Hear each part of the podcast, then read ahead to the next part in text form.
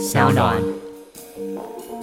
现在啊，还有很多帮柯文哲说话的人，他都说啊，柯文哲有开急门诊啊，重点是把人从急诊室赶走。急诊室有那种快撞死的，撞了快死的，要送急诊室，急得要压的，一堆人在那边排的干嘛？你医院晚上一大堆诊间都没人吧？那为什么你要叫所有人挤在急诊室，不叫他们挤在大厅呢？大家好，欢迎收听今天的人渣文本特辑开讲，我是周伟航。今天一百三十九集啊，我们的主题是年轻人的爽跟老人的命啊。台湾啊，是不是来到了这个防疫的电车问题的分叉点？好的啊，我们现在的疫情哈，这个来到所谓的高峰期了哈。虽然是高峰期，但是啊，你感觉社会还是基本运作如常，外面的人是少了很多啊。许多这个餐厅的内容啊，可能可能关掉了哈，直接关掉，只做外卖，自动恢复去年三级的状况。那也有很多的店是有开，但是没有人。啊，就空空如也啊，大家就避免外用啊？为什么呢？因为外用大概是最主要的这个跨家庭传播路径了哈。我要。说明的就是现在哈，绝大多数的确诊，它可能都是发生在家庭内部的啊，一个人传进家里面，然后家里人都得到这样子哈，所以它已经不是这个传递的早期啊，不是传染的早期了啊，已经到了中间阶段，就是已经进入家户内部的这个感染。好，那接下来呢，当然了哈，这些人隔离完之后出去哈，因为现在只有三天隔离嘛，然后有四天快筛阴就可以出去了哈。啊，应该是说第四天开始快三阴就可以出去了哈。那这个规定可能接下来还会再次修改，就是如果你是家人确诊，然后呢，呃，你是快三阴，你就可以直接出去，就从三加四变零加七。不过我们录音的此时哈，中央虽然已经拍板，但地方政府还没有协调好何时开始执行。就侯乙的零加七哈，已经正式要开始推了啊。好。那啊，也给柯文哲一点 credit 啊，这其实柯文哲也想推这个啊，但不管怎么样哈，就是代表接下来的传播，它可能是一开始是跨家庭的传播，然后家庭内部传播，然后接下来呢，又可能会才从家庭里面传出去了哈。好，那接下来就是我们所说的高原期或是高峰期，高峰就一个尖上去就掉下来，高原呢啊，可能就维持一个比较高的确诊数量，但是它数字不会有太大变动。啊，那可能就一直维持在现在的这个水准，那可能持续两周啊，那也可能持续到一个月啊。好，持续这么久哈，那当然我们可能就会碰到一个很现实的问题，就是防疫疲乏。就是你一开始第一个礼拜，你发现说归在家里 OK 了哈，我我也自己主动隔离嘛。可是后来你会发现说，嗯，总不能一直归在家里吧，总是要出门买饭吧，买东西吧，购物吧。社会会开始慢慢的恢复这个过往的这个人流。那我要强调，政府并没有任何的限制啊，对于这方面没有任何限制。他其实也是想说，反正百姓大家自己会去控制嘛，那我政府就不需要另外额外再去控制。好，那百姓这个控制大概一个礼拜、两个礼拜之后，就开始出现了疲乏，年轻人都受不了了。即使在外面仍然有传染的风险，他还是会重新出来活动。这是我讲的哈，从家庭里面的传染又开始变成跨家庭的传染。好。那当然，年轻人会出来活动，还有一个很重要的原因，就是年轻人他身边呢有越来越多的确诊者，确诊者会传递他们的确诊经验。那根据我们早期的那些数据，哈，无症状和轻症大概一比一哦，九十九点八趴左右的人是无症或轻症，那其中大概一比一啦啊，无症大概四十几趴左右啊，轻症大概就五十几趴左右，大概差不多一比一啦，就是轻症可能会多一点，就是还是会咳嗽、发烧、喉咙痛、流鼻水。那无症就是真的都是没什么症状。那这种无症的人，他出来讲说啊，就无症啊，他就会形成一个也不能讲口碑效应啊，口耳相传总是有的，就是大家会觉得说，哎，好像他确诊也没什么事。我身边认识的人确诊，我近距离的观察他，他好像哎，真的是没什么差别啊。哦，虽然不见得是小感冒，但是就算是重感冒，他还是个感冒嘛。啊，好，那年轻人。他观察到的同才主要是年轻人，所以呢，他可能就会觉得说，那我要出去活动了，我不要再跟你在这边浪费我自己宝贵的生命了。大家开始上班、上课、上学、购物、消费、娱乐，原有的娱乐群体的活动都会重新开始。好，那这当然会不会制造传染呢？会的。但是相对来说，我们先把这个框起来，年轻人框起来，放到一边，我们来看老人。老人看到的状况可能不太一样，有些老人他当然也会看到说，年轻人症状很轻，但是他有时候会看到同才中中重症，同才中可能出现死亡。哦，那他就会去刺激他，就会觉得说，哎呦，这好像还是非常有危险。他就可能跟年轻人产生矛盾，利益上的矛盾。这个利益上的矛盾也不只是关于所谓的社交生活，也会包括了对疫苗、对药物的看法不同。老人他比较也不能说是缺乏知识，他比较相信口耳相传的东西啊，这个。也不需要什么再去证明啊，年轻人还是会看一些比较客观的科学数据，但老人大多数是相信口耳相传。口耳相传，好事不出门啊，坏事传千里。虽然年轻人的口耳相传有时候看，哎啊，他就是很轻啊，但老人的口耳相传通常都是传比较负面的。啊，就是哇，那个有人打个疫苗就再也醒不过来啦！啊，老人有人得病啦，哈，同才有人得病，同学啦，谁谁谁得病，以前同事退休以前的同事啊，谁得病啦，就此这个躺了三个礼拜，怎么样的？他们会去放大这些负面的资讯啊，加上对疫苗、对药物的看法不同，两代之间代间的摩擦哈会提升。啊，会产生很多的矛盾啊。好，那当然了，你会讲说啊，现在来讲疫苗会不会有点缓不济急啊？因为现在大多数人在讲打要不要打第三剂，赶快打第三剂嘛哈。那其实台湾老人哈比较大的问题是，还一堆没有人打第一剂啊。像最近莫德纳因为非常多了嘛，有很多人回头去打莫德纳的第一剂啊，回头去打莫德纳不是小学生哦，是老人哦，小学生没那么多了哈。好，所以。这么多人回头去打莫德纳的第一剂，代表就是有一些老人终于开始觉得说这样不对。可他们要打到第一剂，你要打到第三剂，甚至是所谓的第四剂，再怎么样，第到第三剂至少也要四个月才能够打完呢。啊，四个月之后都已经是九月了哈，所以你现在打第一剂哈，你打到第三剂都已经九月，所以真的。这个他，我我只能说就是缓不济急了哈，就是他没办法解决当前的问题，所以他是打新南的啊。那我们上个礼拜六哈，总共有四万多人啊，那个时候才在打第一剂啊。你不要跟我讲到这小学生，礼拜六啊啊，四万多人打第一剂。好，那再来另外一个最近的争点是药物，药物老人很想要拿来吃。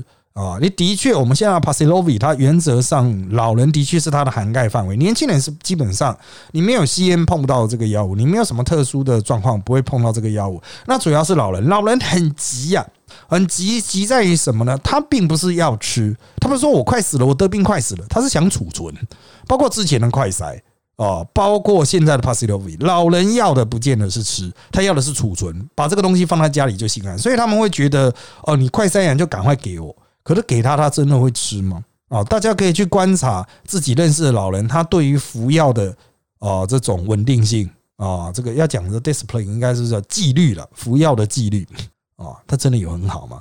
所以绝大多数人都只是要囤的，就像他们之前在囤快塞啊，囤快塞啊，你也不见得是有在塞啊，啊，你就是囤那些。同样的，有些人就觉得囤药物，那政府当然有很多考量，第一个就是他到底是不是这个。真的可以吃而不会造成什么问题？因为老人可能会交换药物吃啊，他自己吃不完，那讲说啊，哦，我这边还有之前没有吃完的给你吃啊，吃出事怎么办？哦，这种事情以在现在的其他的疾病、其他的药物、心血管疾病啊、糖尿病药物啊，就已经很多老人在那边交换吃，你不用讲说是这一种，其实稳定度还会不会有其他衍生副作用还不太清楚的这种 EUA 药物 p a x l o v i 到底？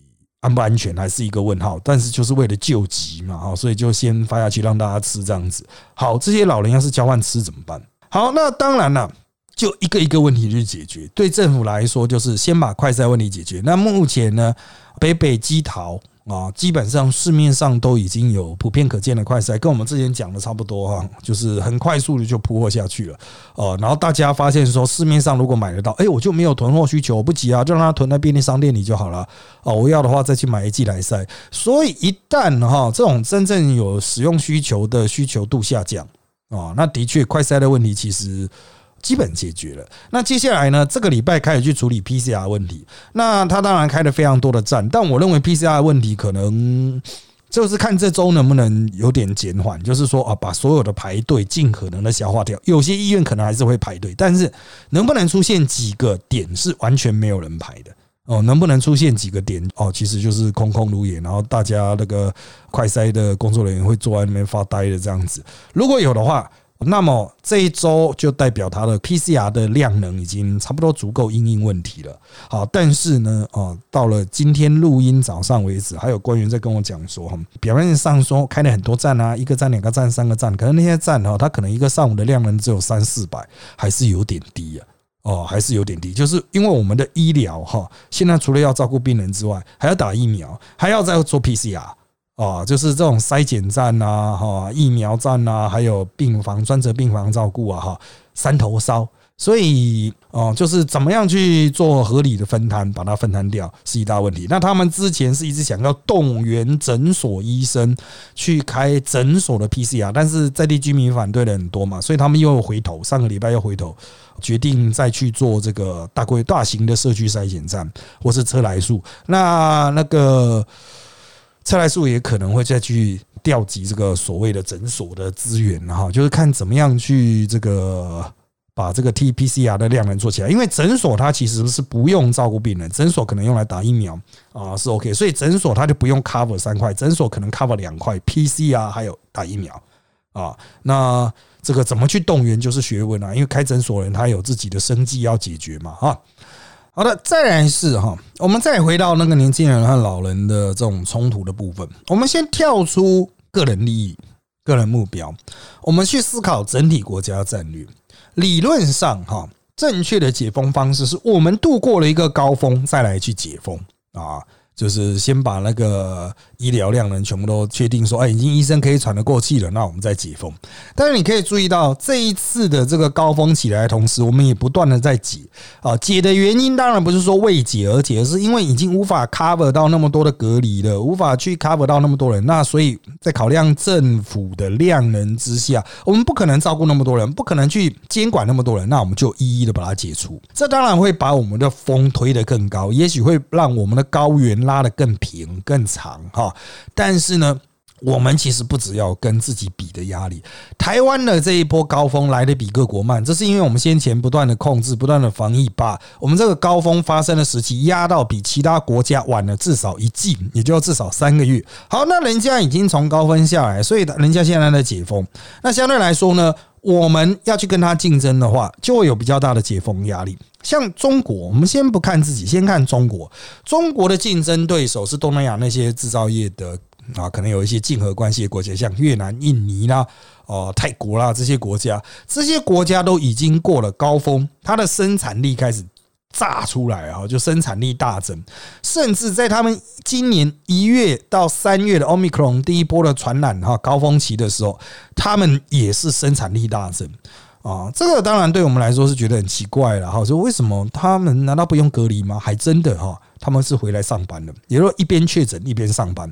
那如果一个工厂里面啊有很多人确诊，那就确诊的人在一区上班，其他的没确诊的在另外一区上班，这样尽可能的维持生产，造成他今年第一季的这个经济成长通常都到。一到三成，跟去年同期相比多了一到三成，哦，就是完全复活了嘛。好，那在这样子的状况下，中国还在清零，那怎么办呢？就是等于会被甩开啊，竞争力就下跌嘛。好，我们看到中国的相对应的状况，它有它的敌人，我们有我们的对手，我们竞争对手显然是日韩，日韩都已经从高原下来，开始逐步开放啊。那韩国就是当然还是很严重，我要强调哈，日本、韩国的死亡。其实也都不是非常的漂亮啊，跟台湾相比，就是他们也还是有相对应的压力。但是呢，他们已经逐步走向开放。原则上，七月也就到了第三季的开始哦，就会是非常非常开放了，甚至海关也会开放了，然后边境会开放。所以，我们操作业啊，就是我们会去学习它的这种开放的进度，而且我们的压力会更大。也就是说，我们可能还没从高原下来，我们就必须要开放。为什么？竞争力牵涉到啊，就是我们的这个劳动啊、工作啊，还有生活消费等等啊。这个你不让工作和生活消费持续的话，啊，那没办法跟这些人比嘛啊。好，所以年轻人的目标主要的放在工作生活，我需要正常工作，我需要正常生活，这是我的人生目标。那老人呢？老人当然有生活，但他们的生活更偏向是。活着啊，live 啊，活着啊，life 一边 life 一边 live，好，所以双方的价值目标产生冲突。政府官员呢，目前倾向去选择年轻人，甚至是在野党啊，包括国民党也都是觉得说，我们必须要维持正常生活，所以国民党不敢喊清零啊。啊。如果他要完全依照老人的追求活着的目标，国民党一定要喊清零、清零、清零、清到底这样子。可是国民党不敢喊，国民党还是说减灾啦。具体的这些物资资源要充足啦，超前部署。国民党只敢打这个，国民党不敢去反对年轻人的生活目标，他也不敢回应老人的生活目标。那民进党他是比较明确的倾向年轻人，然后尽可能的这个满足老人的需求，但比较难啊。到现在为止，大概只有把快筛解决掉而已。好，那所以从现在的政策来说，年轻人的需求已经获得相对的满满足，包括学校不停课继续运作啊，不停课包括了小朋友。绝大多数小朋友可以复课了啊，小朋友的疫苗等等哈。好，那对上班族来说呢，就是不用隔离可以上班，只要快筛三剂看起来没症状啊，打三剂疫苗看起来没症状，免筛免隔回去上班。这个范围之后还会持续加大啊。好，但老人就像我刚才讲的，只要到快筛药的部分呢，还是卡住，因为药真的不能乱吃。快筛你可以乱筛啦，啊，筛不出来是你家的事啊。可是药的部分哈，真的吃下去会翘掉。啊，那这个现在柯文哲啦，或是一些人在讲说，快筛阳六十五岁以上有症状直接取药。其实哈，你讲起来好像在争取什么，但原则上哦，重点是认定的问题啊。如果要认定有症状，请问谁来认定啊？总不能药师认定嘛，还是要医师认定？那就跟现行政策没有什么太大差别啊。哦，那当然，政府它就是我在我录音的这个时间点哈，中央政府还在思考，就是快筛阳取药能不能加速，加速一到两天。但是 PCR 现在其实已经不是检验能量不足的问题，很多人都被误导，不是检验能量不足，是裁剪能力不足。我们可以做二十万，但是每天只能采七到十万，啊，懂吗？踩的人不够，在那边捅你鼻子的人不够，这个必须要一再的跟各位说明。机器可以做到二十万，但是踩的人大概只能踩七到十万。你们说啊，为什么这么少？我刚刚有提到了很多一些大型的车来数什么，他们一天能做一千个就不错了，一天能做一千个就不错了。你搞了这么大型，一天做一千个，哦，台北市一天机器可以塞三万个，哎，就 PCR 可以做三万个，哎。那其实就是东西没有，就是采不了的问题啊！你那种车来数要设三十个，诶，啊，现在设几个，大家都要哇哇叫，好像自己很厉害，好像有很多贡献一样啊！其实根本就啊，这个水管，这个水管的那个进水口太小嘛，你下面的池子当然一直填不满。好，那我们回来这个快筛阳取药的议题了。快筛阳取药的议题就是，如果你不经过医生，直接从药师那边给，比如说我快筛阳，诶。然后我去药局，个直接就跟他拿药，这样可以吗？他最大问题是有可能榨取啊，有可能拿别人的，比如说他家人的快筛阳性的那个棒子啊，然后就直接去药局取药啊，有可能诈取。老人急嘛，老人急有什么事情干不出来？当然我不是说所有老人都这样啊，但你也知道这种老人很多吧？只要几个人这样弄药出来，那吃了挂掉怎么办？哦，你会说不行啊，不能因为这一两个挂掉啊，我们就丧失了很多救人的机会。可是 PCR 一两天 p a s i l o v i 是症状出来五天内，有差这么多吗？啊，如果你的 PCR 会卡到三天，那现在是四十八小时了，啊，会卡到三天也太夸张了吧？啊。好，那当然，我们回到是非对错的部分啊。那理论上，伦理学在解决这种目标上的矛盾。年轻人有年轻人的目标，生活工作；老人就是要活着。理论上要解决这种目标的落差，需要透过沟通。但是台湾人最大的特色就是没有在沟通，都只认为自己最大，我的才是客观真理，唯一标准。哦，整个社会必须为了我旋那个运转，所以最后面呢，我们并没有所谓的理论上的是非对错，没办法讨论，因为大家不讨论，所以最后大家比的是实物上，也就是说比拼对政治的影响力，谁的票多，谁的影响力大。民进党因应完全开放的需求嘛，哈，这种年轻人的需求，七月哈应该还是会将防疫的各种要求降到最低，不管那个时候高原下来没下来到多低。啊。好，那这个包括入境的部分啊，因为现在哈就是密切接触者哈，可能就是家庭内的密切接触者，可能三剂免筛免隔啊，所以应该很快就会有入境，你有三剂免筛免隔啊，三剂，然后再加入境前的阴性哈，然后就免筛免隔。那么你没打针的人呢？将会难以出国。成人啊，没打针的成人就会很难出国了啊，出国就回来还是要关了哈，因为你没有三剂嘛。好，那随着这种社会上的许多开放哈，很多限制都会调整成三剂，你必须要打满三剂，那就会造成老人会越来越困窘。他会很多地方不能去，你的技术不足，你打的剂量数不足哈，因为啊，像现在这个高龄的哈，他的啊打满两剂然后七十五趴吧，我记得啊，所以还有二十五趴的老人可能会受到很大的限制哈。那当然了哈，这个科学不会骗人哈。那我们现在已经观察到明确的中重症的数字哈，就是没有打满三剂的。啊，中重症的六成以上，死亡的也是大概四五成以上，但实际上啊，没有打满三剂的，现在大概只剩差不多四成下不到了，越来越少了啊。那那个完全没打的哈，这更是占死亡的一大部分了哈。很多人说，可是他那个有些是不能打的，呃，你各位不能打的老人有多少呢？啊，是不敢打还是不能打？哦，这是两回事啊。不能打其实是可以出具医师证明的。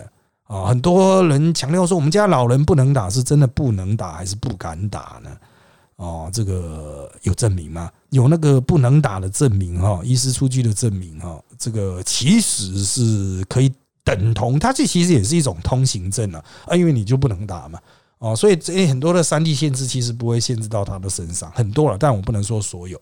好，那当然了哈，这个不打的人还是不打了。哦，即便现在有满坑满谷的疫苗，他可能还是不打。到七月哈，可能会死两千人啊。到七月的时候，那就开放了关键点啊，每天死三十个啊。到七月可能就死两千人以上了啊。那当然了，就算死的绝大多数是长辈。啊，也是整体老人的少数，可是他所形成的心理压力就会很大了哈。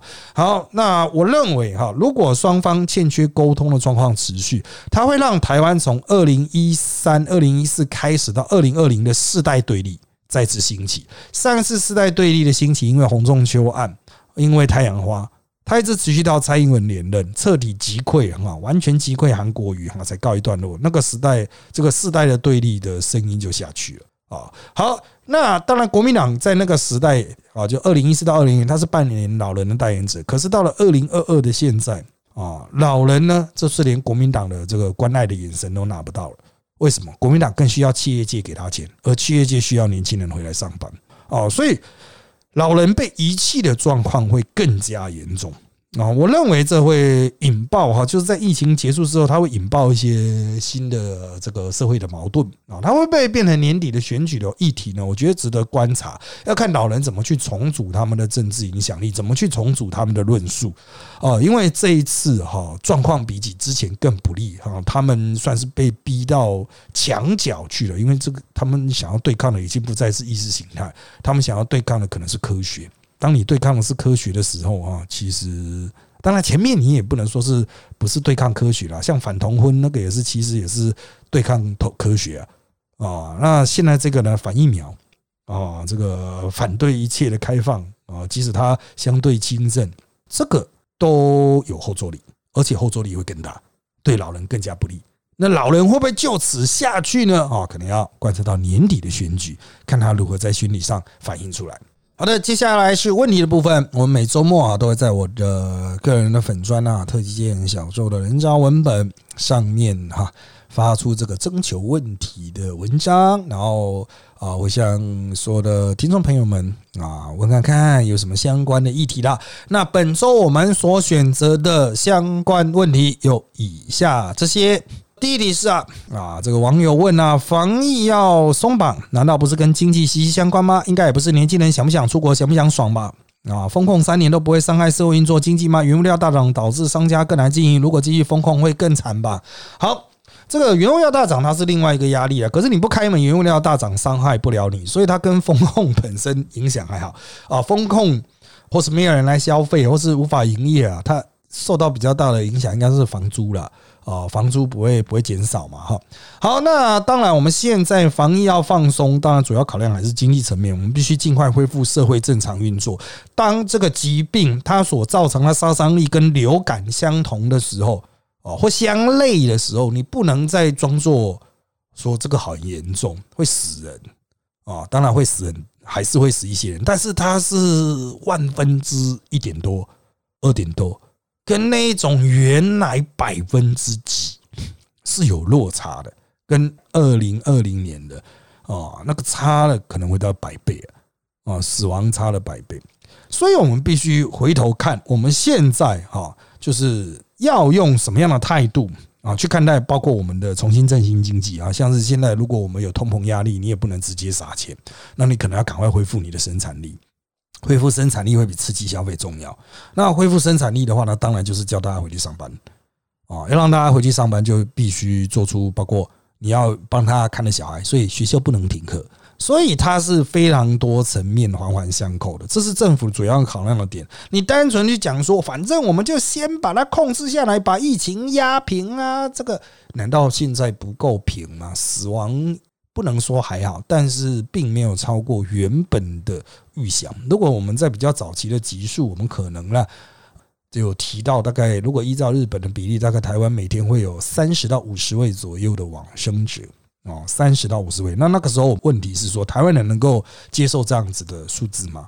哦，每天三十到五十，依照日本模式的话，啊，好，那当然，我认为接下来我们还是会持续放宽啊，还是当然有一些人会基于他个人的呃角度，比如说一届会觉得说我们已经很累了，可不可以再次封城啊？那这个封城的原因是要保住大家的命，维持经济命脉，还是因为你很累啊？如果是因为你很累的话，嗯。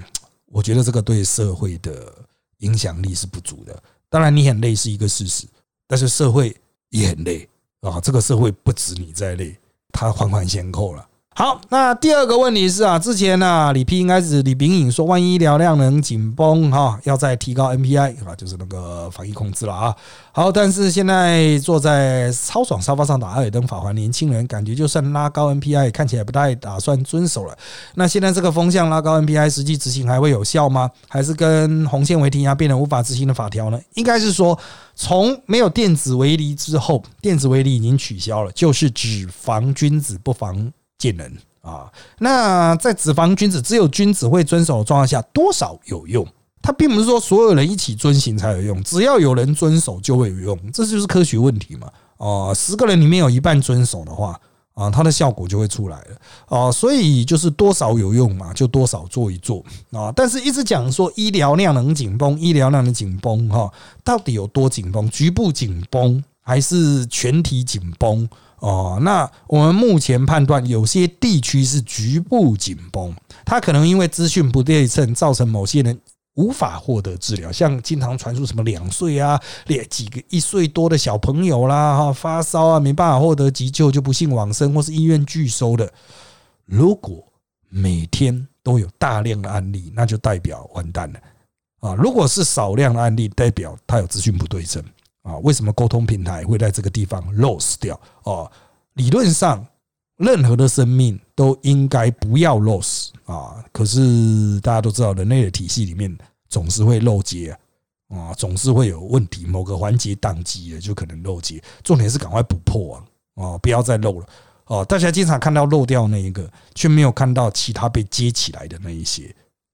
啊，所以其实很多政策的执行上，它的难度就是在于说，大家会去放大比较负面，像我们前面也提到，大家会去比较放大比较负面的一些例子，而没有看到被救起来的绝大多数人。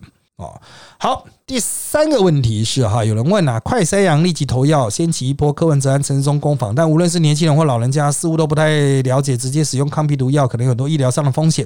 柯文哲在这一波的操作有得分吗？我是觉得柯文哲当然是为了第一个解决他的眼前的这个大量确诊的问题，第二个他可能也是考虑到尽早投药，但是我只问一个怎么做。怎么做？怎么执行？怎么去确确认它叫有症状？很多老人觉得自己，我我有症状，我有症状，可是医生看来是觉得还好啊啊，那怎么去确认呢？总不能药师觉得吧？总不能老人自己觉得他就立刻可以领药吧？中华民国有这样干的吗？所以大家要讨论事情，把解决方案拿出来。你认为怎么做？你不要只是在记者会上随便讲几句话，说哎，这个怎么中央怎么样？不要用网军，谁管你网不网军啊？去吃屎好了。重点是怎么做嘛？实物执行上，这个人健保卡怎么刷？如何进记录？谁来看他的诊？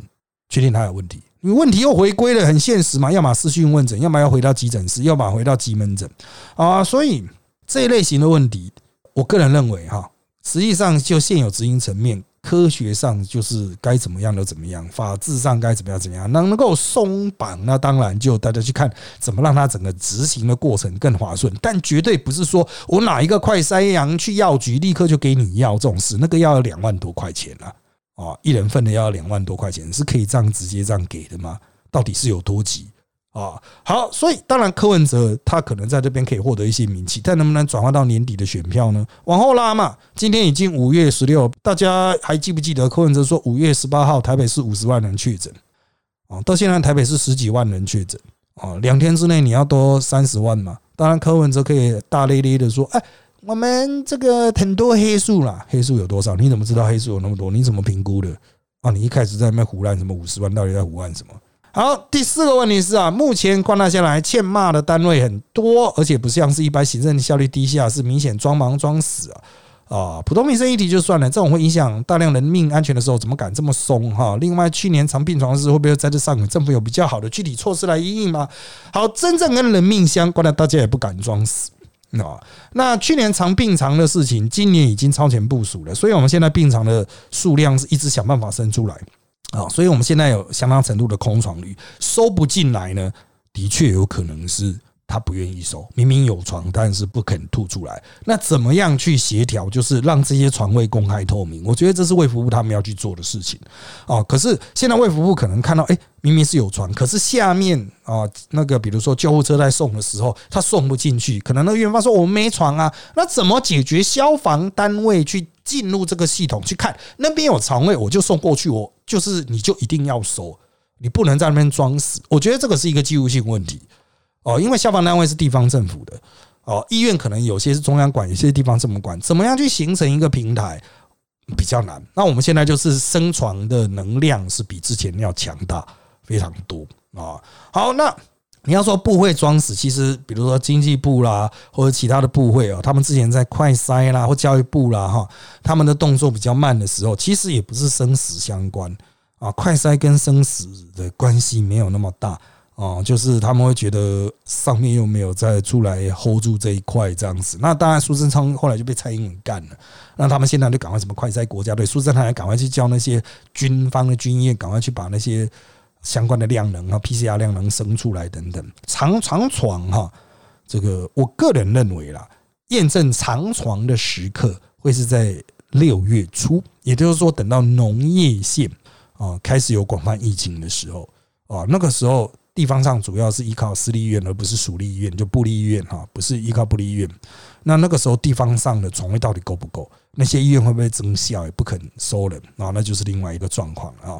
好，下面一个问题啊，疫情高峰期间，各党人办持续的在玩初选了哈，民众会杜烂吗？会觉得党都只顾自己，没有好好关心疫情吗？啊，里长会觉得确诊者忙翻了，还要帮候选人顾庄很烦吗？会冲击后面选情吗？第一哈，初选原则上里长不太介入，除非里长自己在选，那里长也不见得是忙确诊者忙翻了，忙的是李干事啦。啊，忙确诊者的居家照护，那个是李干事比较忙了哈。里长他其实还是有在做很多活动的啦，啊，也没有忙成这样。那初选是不是初选到让百姓杜烂呢？应该是换句话说，因为两党都在办，那也就还好。那真正会比较引起杜烂是大量的电话拜访。这一次的初选，因为大量的电话拜访，大家大量电话拜票引起百姓杜烂，而造成他不愿意接选举民调。啊，确实有这样的情形，但都不是因为这个疫情的关系。好，台湾 PCR 量能为什么增加这么慢啊？这个问题是说，两千二零二零年全世界进步国家让你展现了 PCR 检测的重要性，经过这么久，怎么还是只有一点点？这跟 P BBC 报道台湾银行停留在八零年代的原因是不是类似？金融落后的原因跟这个是完全不一样的哈，我们就。啊，不在这边讨论。台湾 PCR 量能增加的慢啊，它除了法制面的问题啊，另外就是医疗的，应该这样讲哈，机器的部分我们可以做到二几万呢啊。很多人说台湾为什么不破零什么的，有了，早就在做了。但是现在重点是裁剪量，我们裁剪必须要是医疗人员。那医疗人员刚刚已经讲过三头烧嘛啊，他要专责病房要人去看着嘛，然后要人裁剪，要人打疫苗。啊，医疗人员三头烧，当然他就拨不出那么多的人力下去做 PCR 那对于 PCR 的投入 PCR 的裁剪的能力呢？原则上他们又尽量是这个用道德劝说哦，他并没有像床位这样子，我就规定你医院要出三层的床哦，他没有像床位这个样子，他就是 PCR，就是你有多少人能够做多少人，所以就就算一个医院大咧咧的跑去那边支援，他可能一天只能抽一千个哦。那如果你有实际去做过 PCR，你会知道，他那边捅你鼻孔了，他可能只需要二十秒。三十秒就结束了，哦，快的成人呐，二十秒到三十秒。那你为什么搞了一天只能做一千人呢？哦，为什么就只有一个人在那边捅呢？哦，能不能去增加这样子的能力？那你要增加这个能力，就扩大授权哦，哈，你没有相关的那个证照的人，一个都可以去做嘛？那是不是符合法律呢？啊，那当然，你可以质疑说，为什么政府不赶快去修法啊？修什么？其实他会有一些医疗团体的内部的反对力量，像医检师，他就不希望所有人都能够塞 PCR。之前有讲嘛，生科的是不是能够直接来塞 PCR？当时医检师就有相对反对的这个意见出来嘛。啊，他们认为他们只有他们职业的专业性，除非你来取得我们的证照啊，上完我们的课取得我们的证照。哦，所以他的确是有一些法律面的考量，也有一些利益面的考量。啊，那当然，之所以会吵这些事情啊，其实就是对你来说这个很急，对他们来说高峰过了就算了。你现在破坏了原来的规定之后，二十年、三十年怎么办啊？好，那当然这个裁剪呢，就看这个峰值哈，能不能把它吸纳掉了啊？不过绝大多数是轻症啊，哦，绝大多数轻症。然后 PCR 量能嘛，王必胜也承认了，PCR 量能之所以吃不下来，是因为保险的太多了。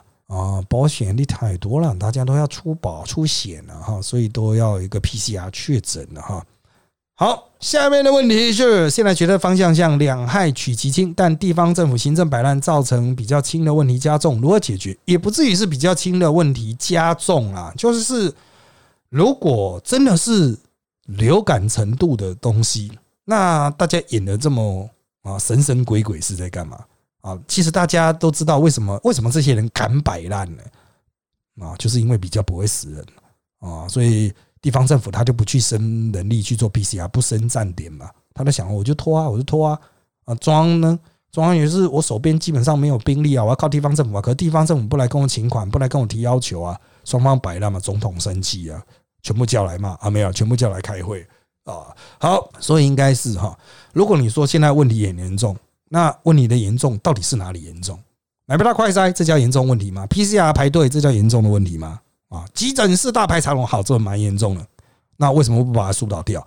现在啊，还有很多帮柯文哲说话的人，他都说啊，柯文哲有开急门诊啊，重点是把人从急诊室赶走。急诊室有那种快撞死的，撞了快死的，要送急诊室，急的要压的，一堆人在那边排的干嘛？你医院晚上一大堆诊间都没人吧？那为什么你要叫所有人挤在急诊室，不叫他们挤在大厅呢？不要让他们在大厅里排呢？为什么要让他们在急诊室排呢？如果是暂时机制的话，不是应该这样做吗？那为什么不这样做？他讲到排久，他都不想排啊，不都是这样想吗？大家都做过官了。好，下面一个问题：现在开放和限制吵的不是行政，而是道德问题。如少数尊重多数，还是多数体谅少数？应该是说，现在吵的是代间争议了。就我前面讲的了。代间利益不同嘛，退休人士利益和上班族的利益不同嘛，哦，那政府本来地方政府不同政党的本来就会吵来吵去的，但现在连同个政党都在认为说你快筛给的我不够啊，像基隆啊、桃园也在解决跟骂中央说你那个给我的不够啊，所以他有时候就是地方政府和中央的利益矛盾问题了，中央又不太肯出钱，我也不知道啊，客家人突然变得很多，啊，地方也不愿意出钱，那中央就要出钱呢。哦，那不出钱的话，就大家一起被干了，就是这个样子了哈。所以到了现在还在省哈，我真的不知道在省什么了。赶快紧急追加预算呐，那钱不够的赶快紧急追加呢啊，又不做啊，其实中央地方都在摆烂了。好，下面一个问题是：快测阳性有症状的高风险族群，真的不能及早投药吗？PCR 验出来，最佳的使用时间都过了，PCR 现在都验不完，要求 PCR 确诊才能投药，CD 是在想什么？第一啊，PCR 大概二四十八小时。一定会出来，而那个药 p a x l o v i 啊，五天症状出来五天哦，所以到底是风险有多高？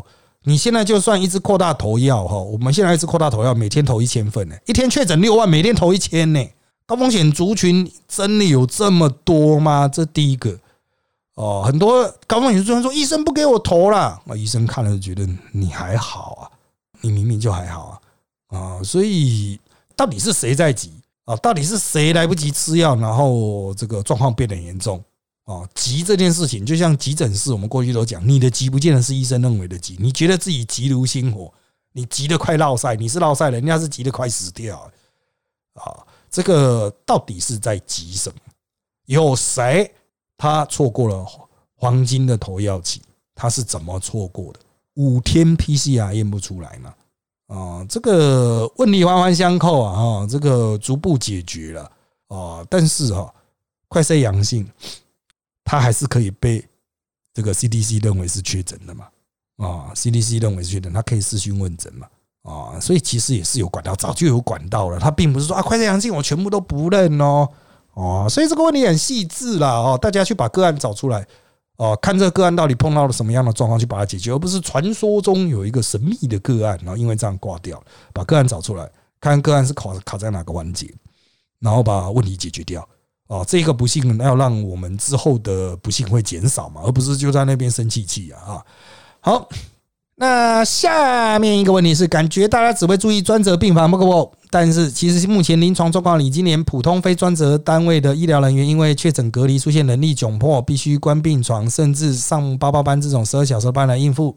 啊，状况上班中或上班前，同事也可能会收到简讯，必须回家隔离，无法上班，能力直接抽掉，没办法，马上找人上班。比起去年三级那个状况，感觉更加严峻。知道共存是必然过程，但每天上班都想问，真的是有准备吗？应该是说，哈，这个状况就算有准备，也是会发生。医疗能力不可能瞬间生出来啊。那解决方案是是什么呢？就双北现行的，就是医护人员直接零假期，你没有症状，你就回来上班。啊，没有症状的回来上班啊，那已经执行了将近一周多两周了吧？应该执行两周了。那可能有些地方还没有开始执行了哈，那理论上应该要开始执行啊。那阻挡这件事情呢并不是中央，现在反而是地方政府哈。对于零加七这件事情，有些地方政府无法接受哦，那可能就是要在地方上化解，那个跟中央讲的是没有关系的。好，那医疗能力不足，大家会展现在就像我们刚才讲，医院会三头烧，要去打疫苗。又要 PCR，又要照顾专责病房。那你说其他一般的呢？没病的小病的滚出去了。讲白一点，这样还不会死的，先滚出去的。非常时期，战争时期了，所以他中央下了一个清床的命令，其实就是叫你把人先清一清了，先滚出去了。啊，台湾人很多把医院当家了，明明没事啊，就是不是家人也不管了，把那个老人扔在医院里面呢？家人自己回去照顾啊。非常时期自己想办法啊，这个是一个问题。那你说医疗能力不足的问题，那真的不足就是不足，那没有办法。哦，他是不可能瞬间生出来。最简单的方法就是瞬间加钱，找那些退休或不干的有证照的回来做，有可能吗？所以如果说是医院很小气，他不愿意多聘一些人，那这个责怪中央有办法吗？中央也不希望啊。啊，你想超前部署，中央再怎么超前部署，有办法解决吗？除非现在中央拨一笔钱了，哎，你一个人十万薪水去聘好不好？中央去垫了，有可能吗？哦这个是。真的是很实物的问题了，很直接就回到钱的问题了。中华民国哪一个行业不是把人力压榨到极限呢？哦，现在很多的企业界也是没人上班啊，他可能哦，我居家隔离，小朋友确诊了，居家隔离，他一居隔之后，这个公司也无法运作啊。所以不止一届了，现在你可以出去外面看到很多的店，那之所以取消内用，实际上也是隔离掉了哦，隔离掉太多人了，他的取消内容只能做外卖。好，那当然这个问题啊，做不到啊。改善不了，我没办法照顾那么多床，那就是没办法啊。那之后就看大家怎么去调度床位吧。目前的床位的使用哈，已经开出来床位用了五十五趴，如果全部开出来的床位大概二十八九趴了啊，还有相当程度的缓冲空间。但接下来那个全国搬来搬去会很重要，因为农业县的床位不够。好，Steve，下面的问题是啊。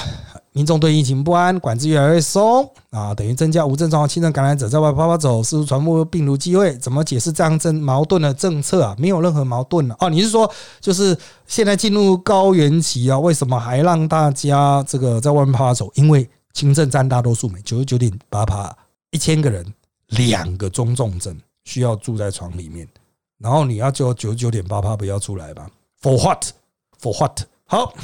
一般人哈得到轻症啊，就是轻症的话，为什么还那么多人要去排很多队去做 PCR？因为他要领保险呢啊，要领保险啊啊，这个领保险，皇帝大五万块啊，我如果咳个时候就可以领五万块，小弟不领嘛啊，有些人好像还是保十万的啊，这个排几个小时啊，不领嘛。所以真的啦，你就去开那种中正纪念堂，现在开什么车来速？